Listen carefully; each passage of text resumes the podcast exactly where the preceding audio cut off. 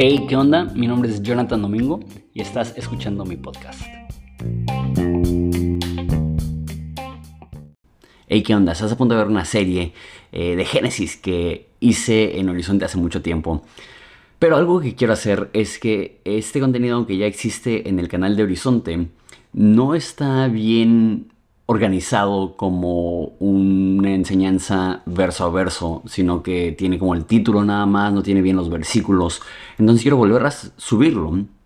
Y luego también, eh, porque eran predicaciones, eh, teníamos predicadores invitados o yo salía o de repente eh, voy a estar escuchando todas antes de subirlas, de repente hay cosas que, siento que pude haber explicado mejor, que puedo quizá editar y, meter eh, así en, grabación actual, y también los que otras personas hayan predicado, que Dios les bendiga, todo chido, probablemente predicaron increíble, pero quiero yo poder tener como un comentario en audio de diversos libros. Entonces el primero va a ser Génesis, y voy a estar subiendo un video diario.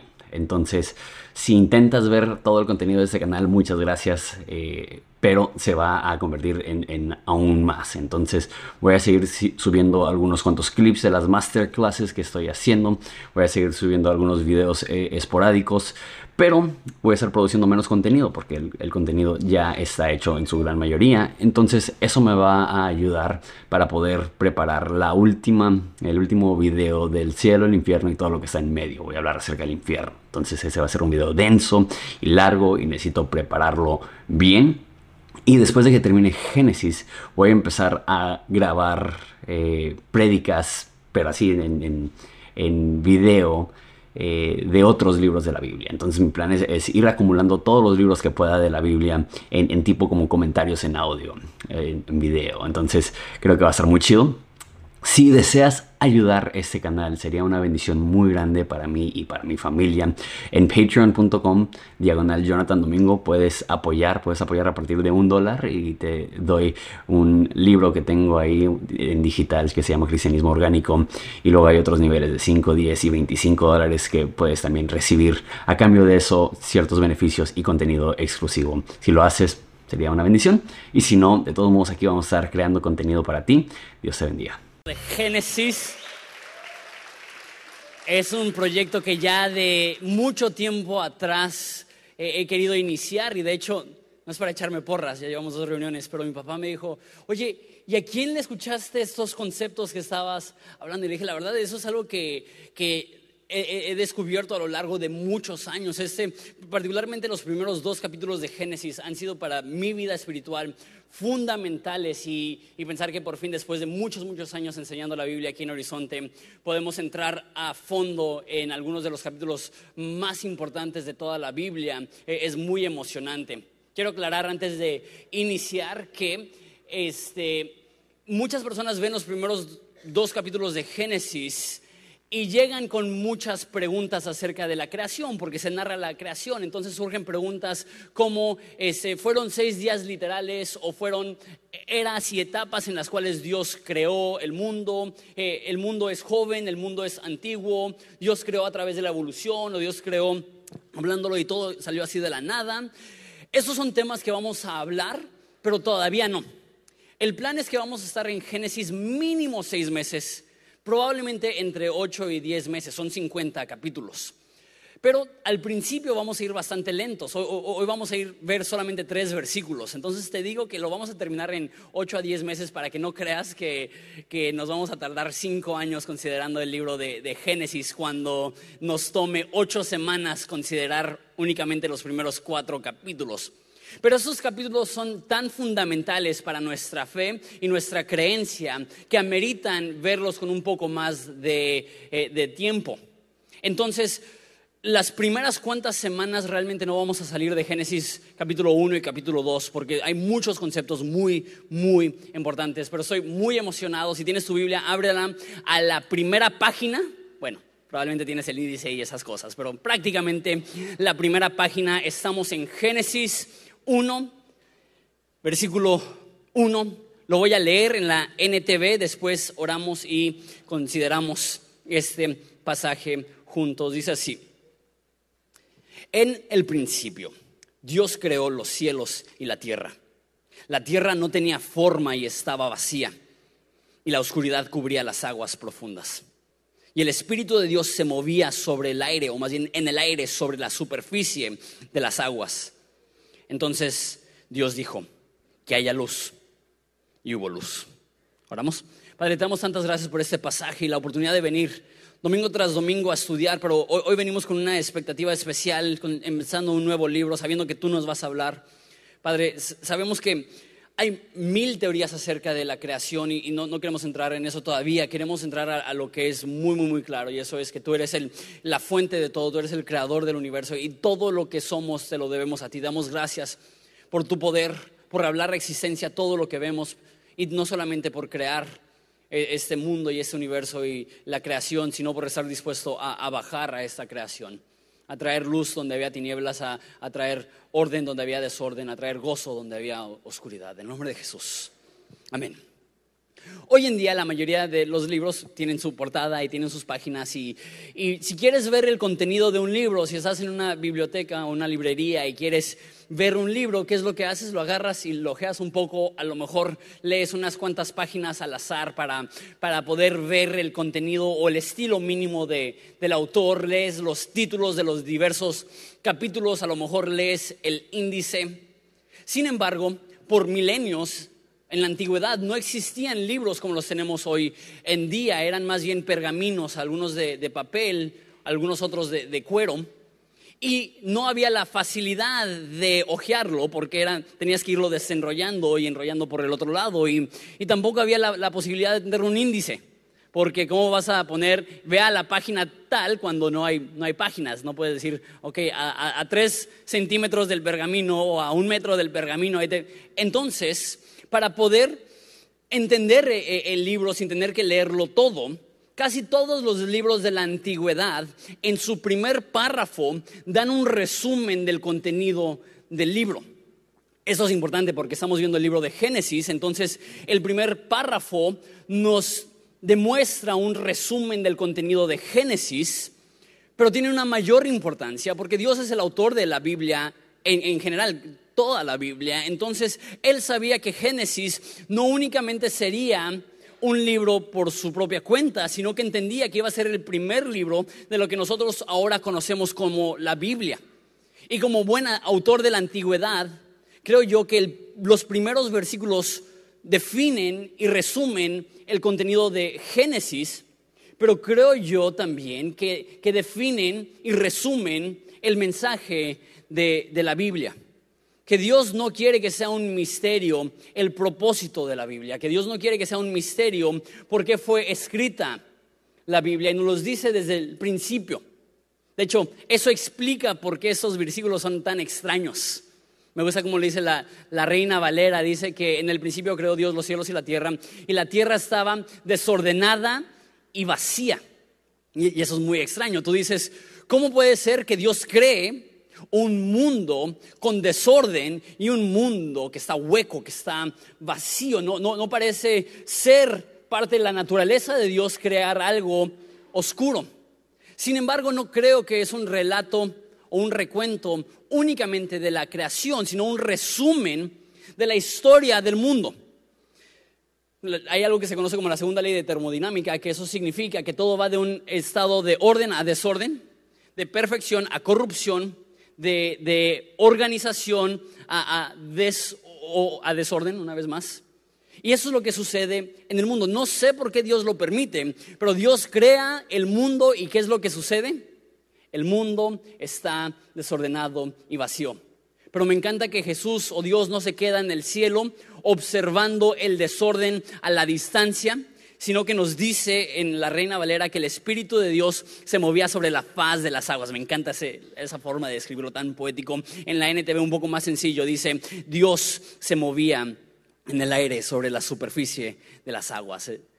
Entonces hay tinieblas, hay oscuridad, hay desorden, pero Dios no está ausente en algún lugar, no creó el mundo y lo dejó por su propia cuenta, sino que Él entra al desorden, a la oscuridad, a las tinieblas y es en ese contexto que Dios dice, sea la luz. Creo que ese es el resumen de la Biblia, que el mundo está desordenado y vacío El mundo está en tinieblas y, desciende Jesús a su creación y Jesús tiene esta cita en, en Juan, dice, yo soy la luz del mundo, el que anda conmigo jamás andará en tinieblas.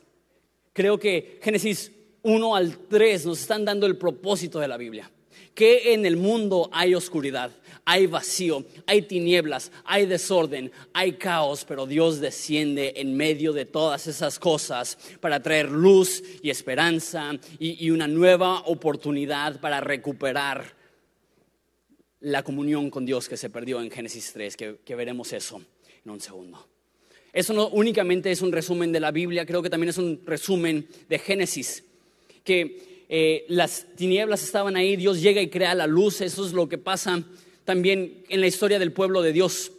Los primeros 11 capítulos de Génesis narran cómo el mundo progresivamente se pone más y más y más y más oscuro. Hasta que por fin Dios desciende y tiene un encuentro con un hombre llamado Abraham. Eso lo vamos a hablar mucho más a fondo. Tiene un encuentro con un hombre Abraham y le promete que tendrá una descendencia que será tan numerosa como, la estrella, como las estrellas del cielo, como la arena del mar y le dice que de tu simiente serán benditas todas las naciones del mundo, que Dios está poniendo el pueblo de Israel y que a través del pueblo de Israel Dios iba a proveer un Mesías que iba a resolver todo el desorden y toda la oscuridad y todo el caos que hay en el mundo. Génesis 1 del 1 al 3 es un excelente resumen de Génesis y del mensaje de la Biblia. Habiendo dicho eso, tengo cinco puntos basados en esos tres versículos. El primer punto es, la Biblia es teocéntrica, no homocéntrica. La Biblia es teocéntrica, no homocéntrica. Explico lo que esto quiere decir. Teo significa Dios, entonces teocéntrica significa enfocada en Dios. Homo es como homo sapien, como ser humano. Mucha gente cree que el enfoque de la Biblia es el ser humano. De hecho, lo tratamos, hasta personas dicen esta frase, que no creo que es el fin del mundo si la usas, pero creo que está un poco equivocado. Esa frase que dicen, la Biblia es el manual instructivo de la vida del hombre. ¿Has escuchado algo así? Que si quieres comprender tu existencia y darle propósito a tu vida, necesitas entender el contenido de la Biblia. ¿Es cierto eso? Sí. Sin embargo, el enfoque de la Biblia no es el ser humano no dice en el principio el hombre. Que esa sería la forma en la cual alguien hubiera relatado una historia si esto se basara en la historia del hombre. En la antigüedad habían muchas historias de diferentes naciones y diferentes pueblos y hubieran iniciado algo como en el principio había tal rey, en el principio había tal este, nación, en el principio había tal comunidad, pero aquí dice en el principio Dios. Si eso fuera una película, Dios es el protagonista, no nosotros. A lo mejor nosotros tenemos el papel del actor de apoyo, que de repente dan un Oscar al actor de apoyo, pero nosotros no somos el protagonista. Sí aprenderemos acerca de la humanidad y del hombre y de nosotros mismos estudiando la Biblia, pero eso no es el propósito mayor. La pregunta que queremos descifrar al leer la Biblia no es ¿qué me enseña esto acerca de mí? La mayor pregunta que debemos hacernos es ¿qué nos demuestra esto acerca de Dios? Dios escribió la Biblia no no para que sea para nosotros un ejercicio de autodescubrimiento, sino para que sea para nosotros una revelación de quién es Dios. En pocas palabras, la Biblia se escribió para contestar esa pregunta. ¿Quién es Dios? La respuesta sencilla, Jesús. La respuesta de escuelita dominical, de, de ministerio infantil. ¿De qué se trata la Biblia? De Jesús. La respuesta corta, Jesús. La respuesta completa, tenemos que considerar las 800 mil palabras que contiene ese libro para descubrir a fondo y de manera profunda cómo y quién es Dios. La Biblia no se trata del hombre, es de provecho para el hombre estudiarla, pero la Biblia se trata de Dios. Es mi primer punto. No estamos intentando descubrir quiénes somos nosotros, quién es la humanidad. Estamos buscando descubrir quién es Dios. Punto número dos. No solamente dice en el principio, este, Dios creó, dice en el principio, Dios creó los cielos y la tierra. No solamente en el principio Dios, sino que nos dice qué es lo que hace. Punto número dos, toda la creación proviene de Dios. La palabra crear aquí es vara, es hebreo, que es una palabra especial Crear para nosotros puede tener muchos significados, pero la palabra vara significa crear de la nada. Tú y yo podemos crear. Tenemos una iglesia muy creativa que toma ideas y toma eh, fotos y toma imágenes y toma mil cosas y creamos. Porque queremos reflejar el hecho que Dios es creativo, pero Dios es creativo en una forma que el hombre no lo puede ser. Porque tú y yo necesitamos una materia prima para crear algo. Pero vara significa crear de la nada. Esa palabra cada vez que se utiliza en la Biblia hacen referencia a Dios, porque Dios es el único que puede crear de la nada. Que, que Dios habló las cosas a existencia. Que, que Dios no utilizó materia prima para crear al mundo, sino que antes de que existiera el tiempo, en el principio, Dios fue quien creó los elementos que ahora existen. Todavía no voy a hablar a fondo de la creación, pero sí siento que es importante eh, tocar este punto. Como dije, sé que hay muchas preguntas y, qué de los dinosaurios y qué de, de, la edad de la Tierra y todas estas cosas la hablaremos en unas cuantas semanas. Sin embargo, sí siento que es importante mencionar esto ahorita. Todo cristiano debe de aceptar que la creación no es el producto, o el mundo, el universo, no es el producto del azar o de las probabilidades. Ningún cristiano puede creer que es una casualidad que existimos. Tenemos que llegar a la conclusión que hay un creador detrás de, nosotros, detrás del universo. Y no únicamente los cristianos debemos de creer esto, sino que la Biblia dice, el necio ha dicho en su corazón que no hay, Dios. El ateísmo no es el modo de faul del corazón. El ateísmo es cuando una persona está intentando reemplazar la idea de Dios. ¿A, qué llegó? La, la, conclusión más lógica al ver la creación es que hay un Dios. Y aún este, evolucionistas que son honestos y objetivos si van lo suficientemente atrás y les preguntas, ok, ¿cómo inició el mundo? No, pues eh, eh, empezó con masas que fueron aventadas a través del Big Bang y en el mundo habían unas células que las células fueron evolucionando a otras células y otras células más complejas y más complejas. Pero dices, ok, ¿qué pasó antes de eso? No, pues el Big Bang. ¿Qué pasó antes del Big Bang? No, pues habían partículas ahí flotando. ¿Y qué pasó antes de que habían partículas ahí flotando? No, pues no sé. Si un, un ateo honesto no tiene una respuesta de dónde salió la materia para crear un Big Bang, que ellos creen que el, universo se creó a través del Big Bang. Pero si, si son honestos, ellos tienen que llegar a la conclusión, la ciencia no presenta ninguna respuesta del origen del universo. Ni siquiera especulación, no hay forma de procesar cómo puede existir algo de la nada. Si tú estás aquí y tú eres ateo, a lo mejor estás viniendo en aceptando una invitación de un amigo, antes que nada, quiero decir esto, qué chido que estés en la iglesia. Qué chido que tú siendo ateo te hayas dado el tiempo de, venir y, escuchar, a lo mejor curiosear. Este, y no pretendo insultar tu inteligencia, pero lo que quiero hacer es invitarte a que consideres, si vas lo suficientemente atrás, ¿cómo inició todo? ¿Cómo puedes decir que de la nada surgió una explosión? La Biblia dice que el universo declara la gloria de Dios, dice Pablo, que los atributos invisibles de Dios son claramente vistos a través de la creación. Y una vez más, no estoy insultando tu inteligencia, pero lo que sí te quiero decir es que toma más fe ser un ateo que ser un cristiano.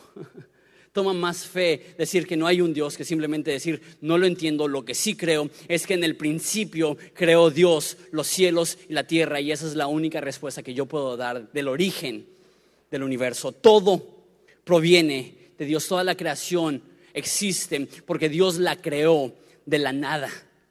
Y por ende ahora toda la creación está apuntando ahora a Dios, diciendo, cree que Él existe, cree que Él es real al, considerar todo, la conclusión es necesita haber un orden inteligente, un ser poderoso detrás de todo.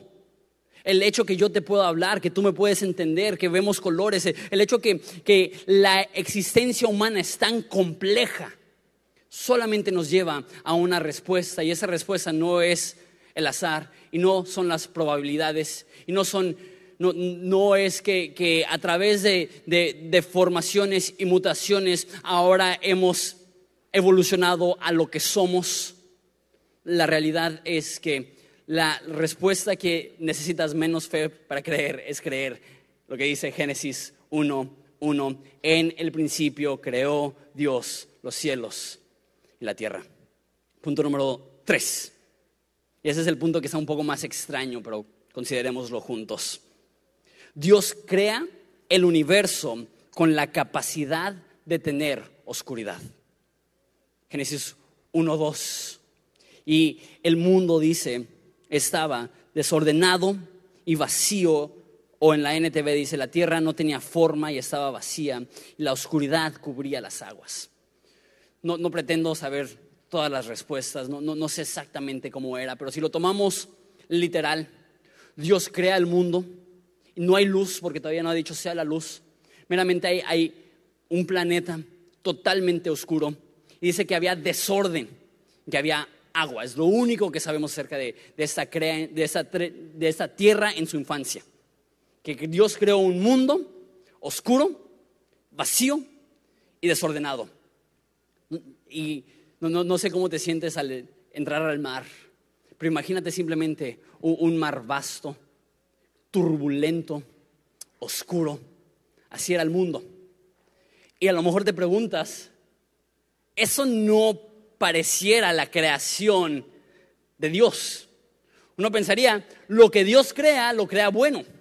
De hecho, eso lo veremos al resto del capítulo, que, que seis veces, de hecho siete, un día lo dijo dos veces, Dios crea algo y dijo que es bueno. Y Dios vio la luz y dijo que era buena. Y Dios vio la tierra y vio que era buena. Y Dios vio al hombre y dijo que era bueno. Entonces la naturaleza de Dios es crear bueno. Entonces, ¿cómo puede ser que Dios crea algo y el resultado es vacío, desorden, caos y oscuridad? Yo creo que eso es representante, representativo, como dije, de lo que sucede en el mundo. No entiendo por qué, pero Dios crea un mundo donde existe la posibilidad de que se descomponga. El mundo es, ahorita es obvio, el mundo es caído, el mundo no es como Dios lo creó, el mundo no, lleva la perfección que, que, era la intención de Dios. Ahorita el mundo ha sido tristemente corrompido por el pecado. Pero ¿por qué lo permite Dios? Es una pregunta muy común. Mucha gente dice, si Dios es bueno, ¿por qué no al crearnos nos crea incapaces de hacer lo malo? ¿Por qué no, cuando crea el mundo, lo crea incapaz de destruirse? ¿Por qué no crea un mundo como el próximo mundo? Donde no habrá pecado, donde no habrá dolor, donde no habrá muerte, donde no habrá enfermedad, donde no habrá maldición. ¿Por qué darnos miles de años de tragedia cuando nos pudimos ahorrar todo si Dios hubiera creado un mundo incapaz de descomponerse? No tengo una respuesta lógica, pero sí tengo una respuesta que apela al corazón. Porque lo lógico sería, no, pues que, que, ¿para qué sufrir si no tenemos qué? Pero tengo una respuesta que apela al corazón y eso es que Dios es un mejor escritor que nosotros. Y Dios es un artista que está creando una historia y toda buena historia tiene una tragedia, toda buena historia tiene una trama y Dios entiende la hermosura de la historia completa, de la devastación humana seguida por la salvación divina que es más glorioso y bello y revolucionario el considerar que Dios crea la humanidad con la capacidad de darle la espalda y que Él siga amando y que Él quiera rescatar y que Él quiera perdonar a crear un universo donde no puede existir ningún error y ninguna falla. No entiendo por qué. Mi única respuesta es que Dios es creativo y Dios está escribiendo esta historia.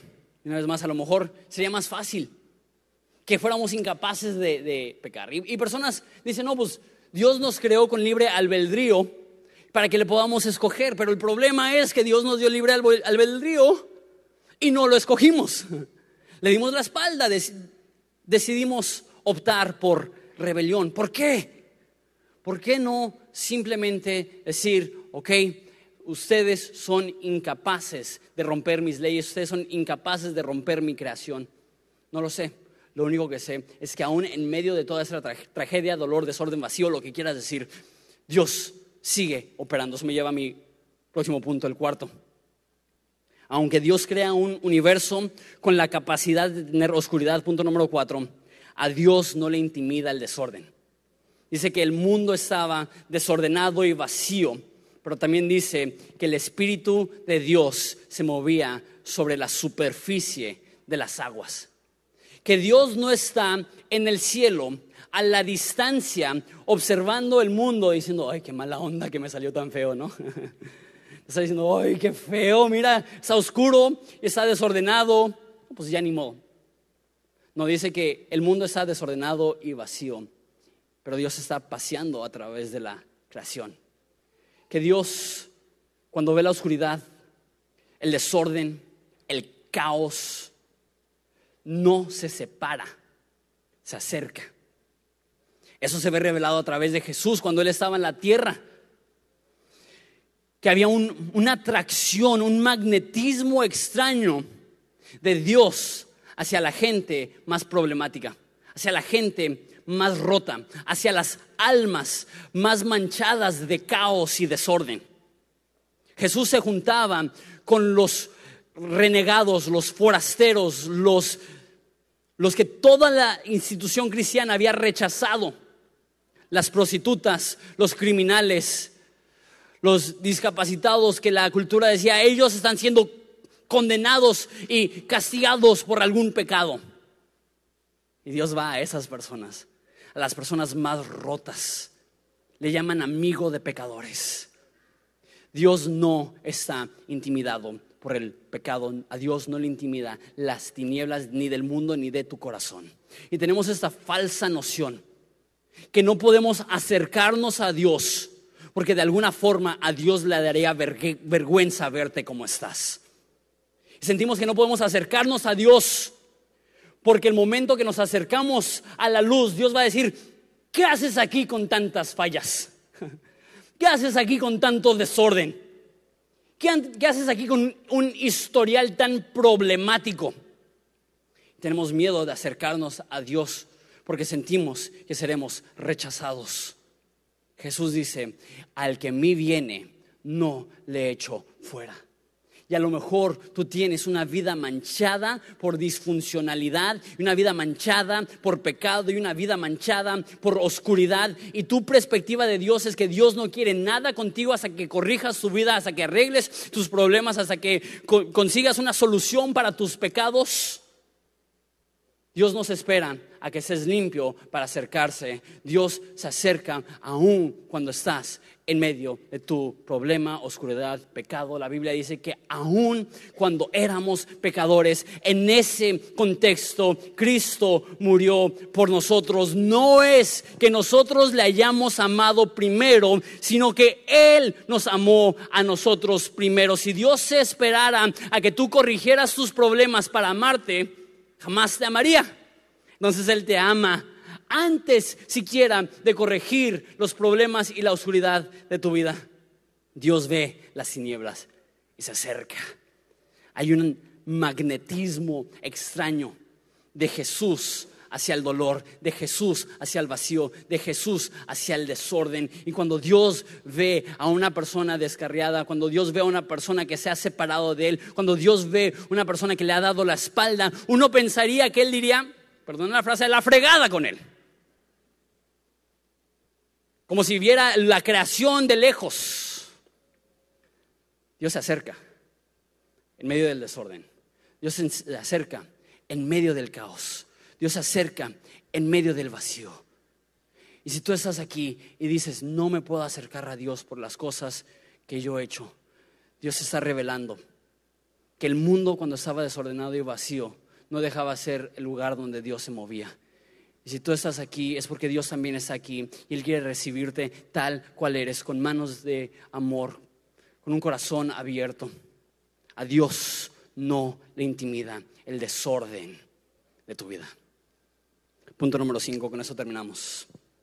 no solamente crea el universo con la capacidad de tener oscuridad, y no solamente se mueve en medio del desorden, todo cambia con una, con una intervención de Dios. No solamente dice que se movía sobre la faz de las aguas, sino que ese es el contexto en el cual Dios dice, sea la luz. Que Dios no únicamente entra a la oscuridad, no solamente entra a las tinieblas, sino que resuelve la oscuridad hablando a existencia la luz. Esa es la realidad. Dios recibe a cualquier persona sin importar su condición, pero ama demasiado a las personas para dejar que ellos continúen en tinieblas. Dios te recibe tal cual eres, pero te ama demasiado para dejarte como eres. Dios no espera a que cambies para amarte, pero indudablemente su amor te cambiará. Dios no se separa de ti en vergüenza cuando cometes un acto vergonzoso, pero cuando Dios se acerca, eso provee el poder necesario para ya no seguir caminando en un camino de destrucción.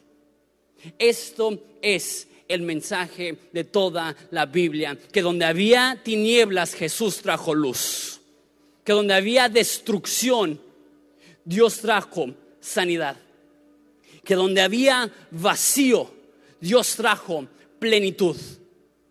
Donde había caos, Dios trajo orden. Eso se revela a través de Jesús. Habrá alguien que revela y refleja esto más que Jesús, que entraba en los lugares más oscuros, sin miedo, valiente como un león, a enfrentarse a la oscuridad y las tinieblas en las almas de las personas y decir, sea la luz. Las personas somos curiosos, porque todos aparentamos hermosura, orden, calma. Hacemos todo lo posible por transmitir confianza. Desde la forma que nos vestimos, nos peinamos, hablamos, las fotos que subimos a redes sociales estamos subiendo la versión maquillada de nosotros, presentando una noción falsa que no, no estamos rotos. Pero creo que si el humano es honesto y rasca un poco debajo de la superficie, se encontrará que aún las personas más aparentemente hermosas cargan con heridas profundas, cargan con un vacío en su ser cargan con un desorden en su alma y la gran mentira es que todos los demás están bien y yo soy el único que estoy mal y por eso nos da tanta pena abrirnos. Déjate digo la neta, todos estamos rotos. Déjate digo la neta, en el corazón de cada uno de los que estábamos, de los que estamos aquí, estaba desorden y vacío y caos. Y por eso mismo corremos a Jesús. No corremos a Jesús porque seamos perfectos y no necesitamos la ayuda de nadie. Corremos a Jesús porque entendemos lo roto que estamos y necesitamos un Salvador. Entendemos que hemos caminado con temor a través de aguas oscuras y necesitamos llegar a la presencia de Jesús y que Él hable luz a la oscuridad de nuestras almas. No sé quién eres, pero si eres 100% honesto, tú sabes que en lo más profundo de tu alma, en lo más profundo de tu ser, hay una oscuridad que te da miedo. Jesús vino para entrar a lo profundo y decir, hágase la luz. Cuando ves un libro antiguo, te ayuda un chorro ver los primeros párrafos, te da el resumen del libro, pero hay otra, otra estrategia, en inglés le dicen hack, para descifrar el contenido del libro y eso es ir a los últimos versículos. Se llama inclusión, no tienes que acordarte de esto, pero es, es como un sándwich que empieza con pan y termina con pan. y sin importar lo que tenga en, medio, se empieza con pan y termina con pan, es un sándwich. Se empezara con tortilla y terminara con tortilla es una quesadilla. ¿Sí, me entienden? Es mala idea hablar de comida en la reunión de la una, perdóname. Ya los perdí a todos. Muchas veces los libros antiguos empiezan y terminan con el mismo concepto, para indicarle a los autores, de eso se trata el libro. Génesis inicia con en el principio creó Dios los cielos y la tierra y la tierra estaba desordenada y vacía y el Espíritu de Dios se movía sobre la faz de las aguas y Dios dijo, sea la luz. Pero termina con la última historia en, Génesis 50 de un hombre llamado Josué, perdón, eh, José. Y ese hombre José fue traicionado por su familia, fue vendido a la esclavitud. Después de ser vendido a esclavitud, lo mandan a la cárcel por una injusticia. Después, estando en la cárcel, lo olvidan en la cárcel. Una tragedia. No me puedo imaginar estar en la cárcel y que la serie de eventos que llevaron a eso es que tus hermanos te vendieron a esclavitud, en esclavitud. No sé si tienes problemas con tu familia. Espero que eso no haya pasado. ya les había dicho eso. Génesis me encanta porque me demuestra que aún en las familias que son elegidas por Dios y con un propósito, también hay un chorro de problemas. No me imagino el saber, mi familia me traicionó. Y aparentemente Dios me abandonó en la cárcel. Pero Dios saca a José de la cárcel y milagrosamente se convierte como en el vicepresidente la mano derecha del faraón de Egipto y salva a todo el reino de Egipto y vienen las naciones vecinas en tiempo de hambruna a pedir hambre y después de décadas de que su familia lo había dado por muerto, llega su familia a Egipto y ven a su hermano. Y obviamente los hermanos ahora enfrentándose a la segunda persona más poderosa del mundo temen. Nos va a matar, y le piden perdón y dicen, no sabíamos lo que estábamos haciendo. Esa fue la respuesta de José. En versículo 20 de Génesis 50. Lo que ustedes pretendieron para mal, Dios lo usó para bien y la salvación de muchas personas. Ese es el mensaje de Génesis y es el mensaje de la Biblia. Que hay tinieblas y oscuridad y tragedia y desolución y caos y vacío y depresión y debilidad. Y a veces nos preguntamos, Dios, ¿dónde estás? Pero lo que el humano pretendió para mal, Dios lo puede convertir en algo bueno para la salvación de muchas personas. Esta es la historia del mundo. Un mundo en el cual reinó el desorden y el vacío, pero Dios no se quedó con, no se quedó con los brazos cruzados, sino que descendió a su creación y dijo, sea la luz. Y fue la luz. Nos ponemos de pie y oramos. Padre, te doy tantas gracias por esta realidad. Te damos tantas gracias que en medio de la oscuridad, en medio de la tragedia, en medio del dolor, en medio del pecado, en medio del desorden, en medio del caos, tú sigues ahí, trayendo luz, trayendo esperanza, trayendo rescate, trayendo salvación.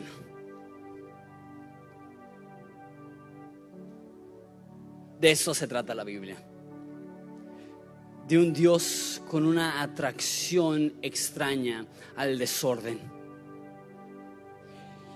y de una solución oportuna para la oscuridad. De esto se trata la Biblia, que aún en medio del dolor tú estás escribiendo una historia de victoria. De eso se trata la Biblia. Que cuando estamos atravesando nuestros momentos de desorden, tú sigues ahí, buscando hablar luz a nuestras vidas. Te damos gracias por este mensaje que se confirma de mil veces a través de las 800 mil palabras de este libro. Tú viniste a salvar a pecadores y por eso, no importa quién somos, no importa dónde estamos, no importa qué hemos hecho, tenemos esperanza en ti. Te damos gracias por Jesús. Amén.